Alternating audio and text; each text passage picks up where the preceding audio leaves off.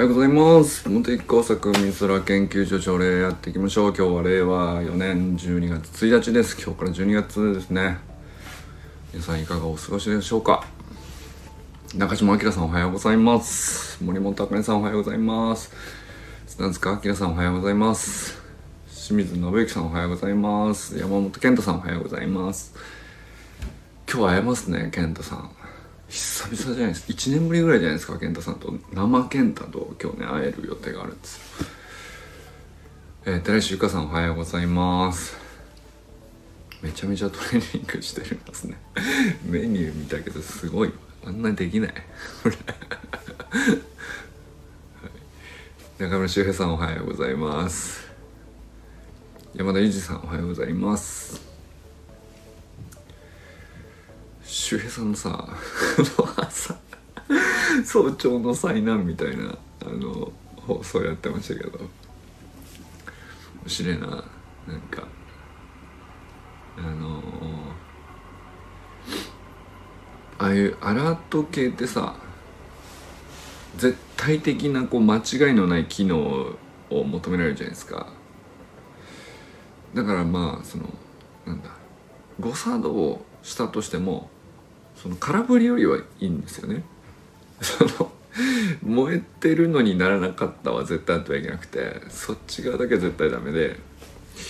実はなんかまあなんか別な煙で魚焼いたかなんかとかさ火事ではないんだけど念のため作動であの例えばね何事もなかったんだが起こされてしまったっていう まあそういう誤作動とかね。あお金さんおはようございます。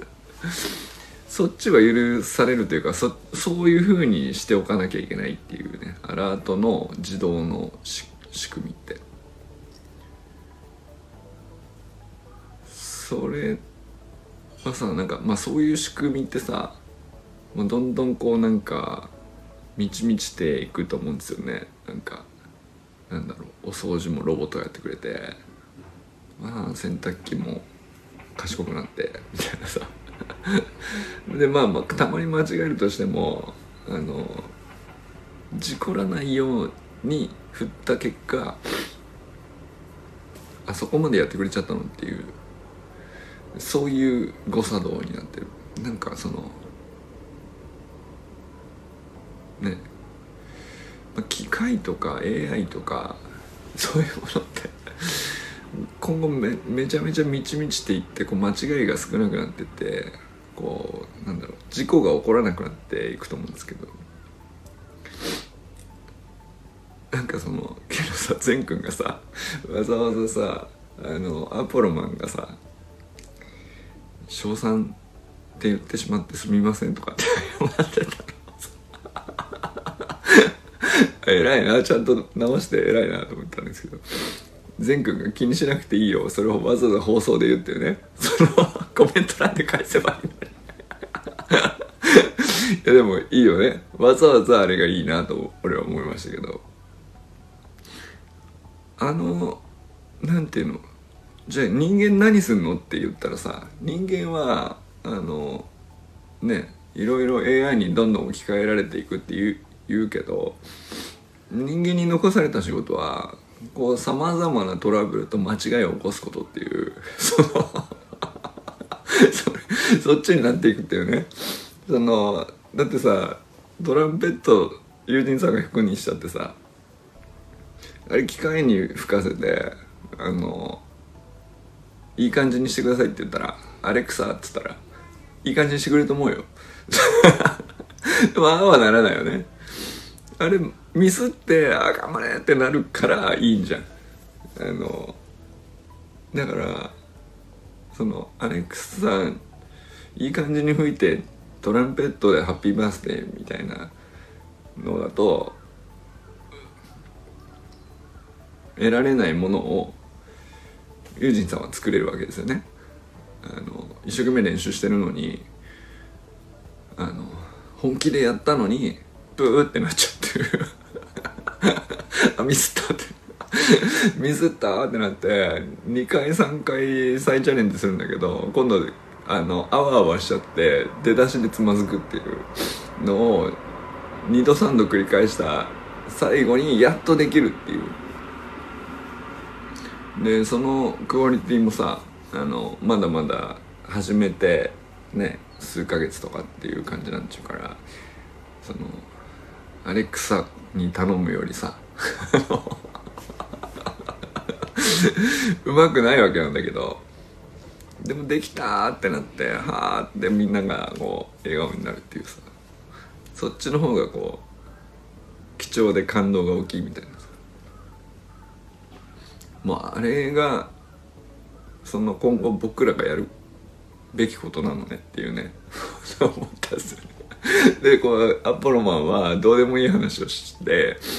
でどうでもいい話をリラックスしてるしてるはずなのに肝心なとこ間違えるっていうね 前回小4なのに小3って言っちゃうとかで善くんはそれをさあのまあ正すにしても最も効率のいい返し方じゃなくてわざわざ放送の中でさ「いや僕はそんな気にしてない」と。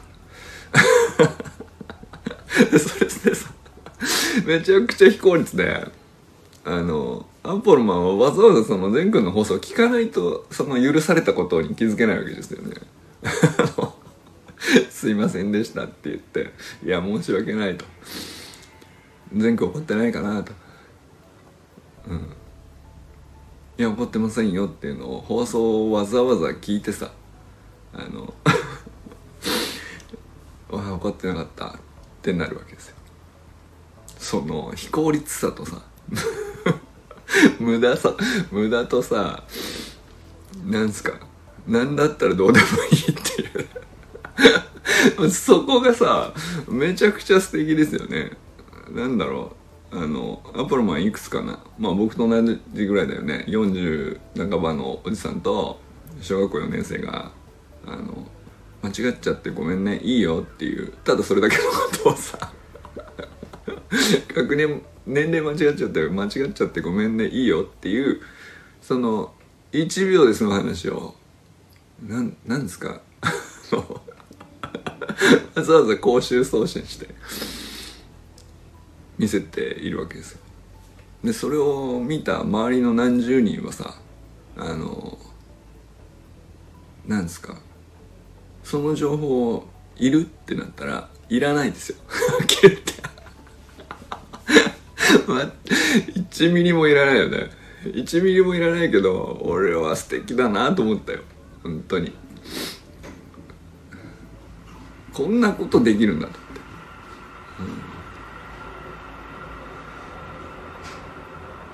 うん、そう。でだからまあほっとけばさテクノロジーが進化して AI でいい感じの曲も作ってくれるし作曲 AI でできるんですよね。あのもういい感じですよ。ほんとボタン一つでこんな雰囲気のって。あのなんだろ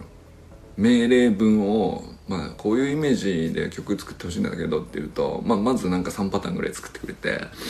3パターンのうちの何曲かこういう感じじゃないからちょっとこの感じの雰囲気をもうちょっと足してとかってやってやり直していくとだんだんだんだん自分の思うイメージの音楽に近づいていってだから作曲家に頼まなくても、うん、要するに著作権フリーのさ自分好みのものをさ AI で自分で作曲できるわけですよね。とかっていうのがまあもう別に未来でも何でもなくてもう今できるわけですけどちょっとしたソフトウェアを使えば。とかねあのまあそれこそ文章苦手ですとかっていうんだったらその文章もさあの単語をいくつか羅列してそのニュアンなんていうの自分の思い描いてるも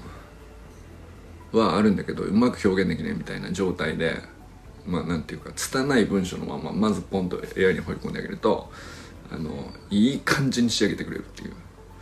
でちょっとニュアンス変えようかなとか雰囲気違うなとか方向性違うなとか言ったら、まあ、それをこうちょっとその指示だけ出すと。だからプロデューサーになりさえすればあのクリエイトする必要がなくなってくっていう。そのクリエイティブのクオリティっていうのはあの機械がどんどんこうできるようになっちゃうっていう。できるようになっちゃうっていうかもうかなりの完成度なんですよね。すでに。とんでもないですよ。だからその哲学的な問いにあの死とは何なのかみたいなさ。そ 例えばね。そんなのをあの私にとって死とはみたいなのをさあの AI に投げ込んでもちゃんと返してくるとかさ。そういうレベルですからね。なんかそのちょっと考えるとか人間らしくみたいなことを醸し出そうとしてくるわけですよ。としてくるっていうかまあなんだったらそのレベルが高いんですよね。なんだったらもうその過去の傷過去にこうウェブ上にこう全部ばらまかれているいろんなこう偉人たちの文章だとか考え方だとかそのクオリティの高いものたちをこうこう全部集約されてその AI の中に収まっているから大体の答えはその過去の歴史の中で同じような悩みと同じような課題があって解決策が大体見つかってて求めるものも大体あってまああとはそれを引き出すだけっていうのは今までその Google 検索でワードで検索してまあ思い通りの情報を得るっていうぐらいのものだったけど思い通りのクリエイティブもあの検検索っていうのか求めたら要求したらリクエストしたら「こんな感じですか?」って言って過去の組み合わせからするとあなたの好みのこういう感じって思い描いてるやつこんな感じじゃないですかっつって提案してきてあその方向なんだけどもうちょっとこういう味出してほしいみたいな。ちょちょっとずつこうそのプロデュースのスパイスを加えるだけでほぼほぼ思う通りになるっていう。なんかそんなのがもうほっとくともう全部さあの完成されちゃってやることなくなっていくっていうね。それもままさしくねほんとそういうことはあの結構10年ぐらい前からそういう時代がさ2050年には来るよみたいなさあのテクノロジーに詳しい方々がそういうことをおっしゃってたんですけどなんかどうやらもうできちゃってるっぽいんですよね。ほぼほぼ。でしかも高価なものかっつったら別にもう無料でできちゃったりするんですよね。まあだからあとはそれを使って遊ぶ人になるかっていうもうその立ち位置しかなくなってて逆にその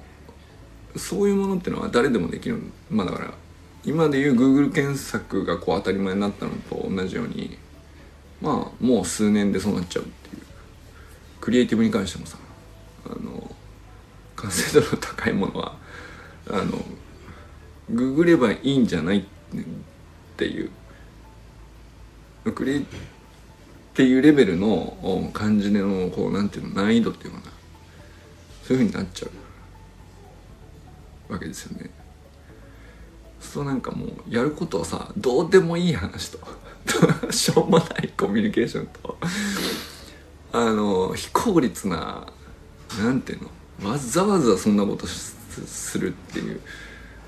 そっちの方がこうなんていうの実は価値あったみたいな話になっていくのかなっていうね。多分もう本当俺らさまあ海空研究所でやってるまあなんやってるっていうのかな。そのみんながこう投稿記事投稿してくれたりとかさ音声配信出してくれたりとかさ。いろいろねこの2ヶ月やってくれましたけど。まあなんかあのそのあこういう勉強したかったなっていう友人さん的なこう学び直しみたいなコンテンツもあればその途中からそのうまくまとまらないけど完成度低いままあのみんなにシェアししたらこんなに喜ばれるみたいなあの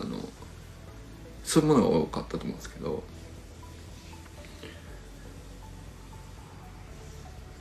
そうですねなんかだからまあ僕的にもね常に実験的なところがあるんですけど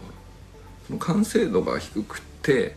えー、熱量があって、えー、取り繕っていないものの価値がどれぐらい高いのかっていう実験データとしてはもうすごくいいのが取れたなっていうね 感じしますよね。うんあやっぱこっちに未来なんだなっていう非効率であのどうでもよくてしょうもなくて 完成度が低くて、えー、そして、えー、なんていうのこう愛情が深まりやすいものですよね。あの全然その血縁とかもないしあのなんだったら共通点もほぼないわけですけど。属性とか全然違いますもんね。そのいろいろ言ったら なんだ輸送輸送の会社ですか？例えば周平さんとかだったら。ね周平さんはこうあちこちちょ出張であのこんなとこ出かけて、まあ、昼間はこういうなんていうかかなり体にくるようなお仕事もあったり作業もあったり。それはそれでなんていうか長年培ってきて、えーまあ、そのお仕事としてプロフェッショナルとしてやるっていうとこう考え方とか価値観とか何を第一にするとか、まあ、全然文化違うと思うんですよね。まあ僕は逆ですよね。ずっと引きこもって。ちまちまちまちまその一行一行さあの文字を打ち込んで。っていうね。あの 1ミリも筋肉を使わないというまあ1ミリは使ってるからこの指先だけですけど。そんなのをやってたり。ねあかねさんのお仕事とか、まあ、金融は金融でさもう多分全然違う常識でしょうし砂塚さんの現場とか友人さんの獣医師さんとか。あきらさんのさ 工場の話とかね。そうまあゆかさんなんてゆかさんに至ってはさセルフコーチのプロフェッショナルなんですけど会いに来てくださるわけですからね。会いに来てくれるコーチはなかなかいないですよ。清水さんはなんだそうだね水産試験場か。まあここは近いかな属性ね。比較的に。まあ最も近いとは言えますよね。僕と清水さんはね。まあ実際なんかあの清水さんのたまにシェアしてくれる映像だったりあの、まあ、言葉もいちいちこう多分響なんか僕が一番しっくりくるかもしれないですね。多分だからその文化圏が似てるんだと思うんですよね。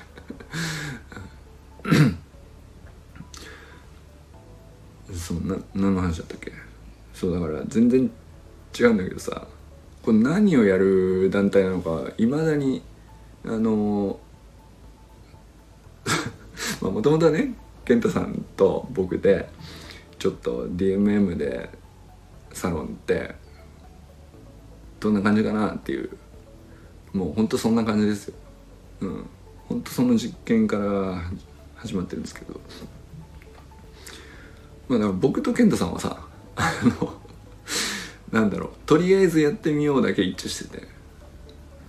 んでいまだにこう謎のコンテンツがこう満ち満ちていくわけですけど。でも瞑想してる感もなくてなんかそのはっきりこれが目標とかあのこの山にも登ってるみたいなあの明確なこう登っていく頂が見えてるわけじゃ全然ないんですけどね。ただなんかこうみんなでまとまって歩いているだけですけど 何なんですかねこの楽しさはっていう。あおはようございますゆうじさん。今日もねお仕事準備前でしょうか。なんですかねこのこんなに一体感がこんなにバラバラな属性の人たちが集まってでしかもなんだろうな目指す目標なしに成立するんですかね。俺こういうもんじゃないと思ってたんですけどもうびそれが一番びっくりしてますね。ね。でもそこからこう結構はっきり分かっているのはあのめちゃくちゃくなんていうかしょうもなかったり無駄だったり非効率だったり、えー、完成度が低いとかそういうものの魅力に僕らなんか今更こういちいち再発見してるっていうかそういう感じがしますねなんかねまあなんか僕らはさ例えばユージンさんの倫理学の話とかめちゃくちゃこうなんていうのかな。あのまあそれこそ徳の高い取り組みであの僕らからすればクオリティ高く感じられるんですけどユージンさんからすると多分その自分の中でもまだこう自分なりの自習ノートでクオリティを仕上げきったものを公開してるっていうわけじゃなくて考えながら書いているんでそのまだまだ表に出すようなもんじゃないですっていう未完成なもんだと思うんですよねユーチンさん側の視点からすると。まあ僕らからするとえらいこうなんていうかすごいものを見てるっていうか まあ別に崇めてるわけじゃないんだけどすごいレベル高いものを見せてもらってるなっていう感覚ないじゃないですか。このマッチングが成立する場になってるんですよねこう何何でもそうだと思うんですけどなんかある人が「こんなのたわいもない話だよね」とかあの全然完成度まだまだ低いんですけどっていうのでこうシェアしてくれたものが周りから見るとなんかめちゃくちゃ価値を感じたりとかするっていう。これがいちいち起こるじゃないですか。あの音声配信にしてもテキストにしても。うん。なんだろうなそのこれまであのそれこそ家族とか育児に関してこういうふうに考えてますとかさ。そういうのもねあかねさんのやつもそうですけど。あ未完成のままでもいいと思う。うんそうだよね。そうそうそうそう。なんか それこそさなんかあの思ったんですけどあの別に偉人になぞらえなくていいんだけど偉人とかのさ例えばなんだろうレオナルド・ダ・ヴィンチとかダーウィンとか何でもいいんですけどまあなんかすごそうな人たちの話はまあそのすごい成果とともに、えー、彼が彼らがこう生きていた実家とかさあの実際に住んでた場所に行くとその全然未完成で悩んでいた頃のあの書き殴りのノートとかさなんかそういうのにすごいこう なんていうの萌えってなるっていうと思うんだよね。実はそっちがめちゃくちゃ貴重に感じられるじゃないですか僕そのでまあ偉人じゃなくても結局そうなんじゃないかなと思ってその偉人であろうが何なんていうの。まあ名もなき一人の個体衆であってもまああの何か成し遂げることもいいんですけどそれ以上になんかこうまずこうなんていうの。なんだかんだありながらこう一生過ごしてその中で未完成ながらこう書き殴って残したものとかあのなんだろうあんまり世間には公表広く公表はしてないとか公表してるんだけど実はあんまり広がらなかったとかなんかそういうものででもこういうの実はもうあの40歳の頃にこういうこと書いてたんだよねとか そういう位置づけに基本的になると思うんだよね。だからあの残しとく場所さえ用意すればなんかもう2割3割の完成度でどんどん残してそれをみんなでうんなんだろうな味わうっていうか味わってくれる人食べてくれる人がいるんだったら作りたくなるよね。なんかそれの料理って。一人暮らしだとあんまりこう気が済まなかったりするのに。あのまあまああの子供食べてくれるっていうんだったら作るよっていう感じにも近いかもしれないですけど、うん、そうなんかそんなにこう一生懸命絶対成し遂げてやるみたいな強い意志とかじゃなくてもまあ何だったらやりましょうかって思ってるものってそれがこう記録に残るか残らないかの境目って受け取ってくれる人がいるって確信があるかないかっていうその差でかいんじゃないかなっていうね、うん、その機能はちょっと機能ってあえて言うとこのサロンはそういう機能を果たしたかなっていうね思いましたね、どうでもいいと本人が思いそうなものをあの確実にキャッチしますよっていう。あのいじってほしいんだったらいじるしあの絶対にあのアポロマンをみんなで滑らさないっていう。どんだけしょうもなくても。いやなんだったらめちゃくちゃ受けてるっていうね。でもやっぱりそういう状態確保してこそ思いっきり触れるからあのしょうもなさで秀逸なものがあの善くんがあの張り合うぐらいですからね。レベル高いなと思って。そのあのしょうもないしょうもないグランプリ。S1 ですか？S1 グランプリ。やったらあの意外と新しい価値観できるかもしれないですよね。もうすぐ m 1グランプリですけど。あのね優勝賞金1000万円とかっていうあの華々しいステージの7,000組の裏であの8組のしょうもない人たちの グランプリがあってもいいかなっていうね。意外となんか俺そのそのまあ超ハイレベルでハイクオリティなものの価値は消えないと思うんだけどあのそれがもうどんどん満ち満ちていってなんだったらねネタだって AI で書けちゃうと思うんだよねきっとね。こういうものが面白いネタであるっていうのすらいずれ AI が書いちゃうと思うんだよ。小説書けるぐらいだからね。よまあすでに余裕なんでしょうね。なんだったら。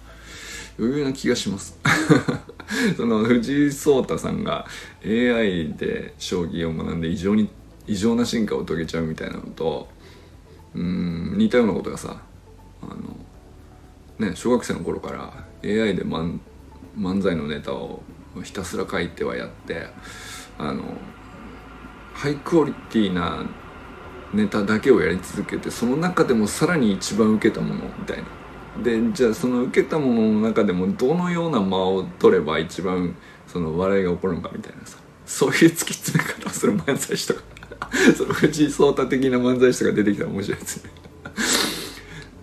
だからまあそのハイクオリティな超絶な世界っていうのはもうそっちに行っちゃうんですよ。で僕らはそこ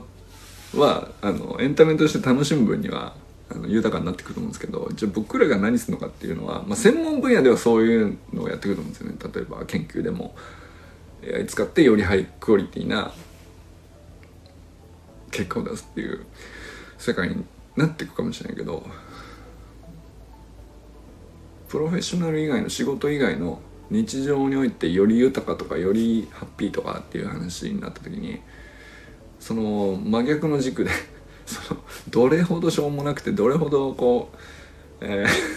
ー、クオリティが低いものをどれほど楽しむ感性があるかみたいな、まあ、そういうそれを全部受け止める人間関係を確保してるかっていうことかなどっちかというとね。コミュニケーション能力とかっていうのもそうかもしれないけどスキルじゃなくなってそのコミュニティとしてそれを確実に心理的安全性をこう確保してあのキャッチしてくれるコミュニティを確保する方にねなんかねあのもう一個のこう価値の軸が伸びてるような 気がしたりしますね。はいということで今日もねあの石井さんお仕事準備前にお付き合いいただきましたありがとうございます。今日皆さんどなたと笑いますでしょうか？今日も良き一日を。じゃあねあかんさんありがとうございます。ゆうじさんもありがとうございます。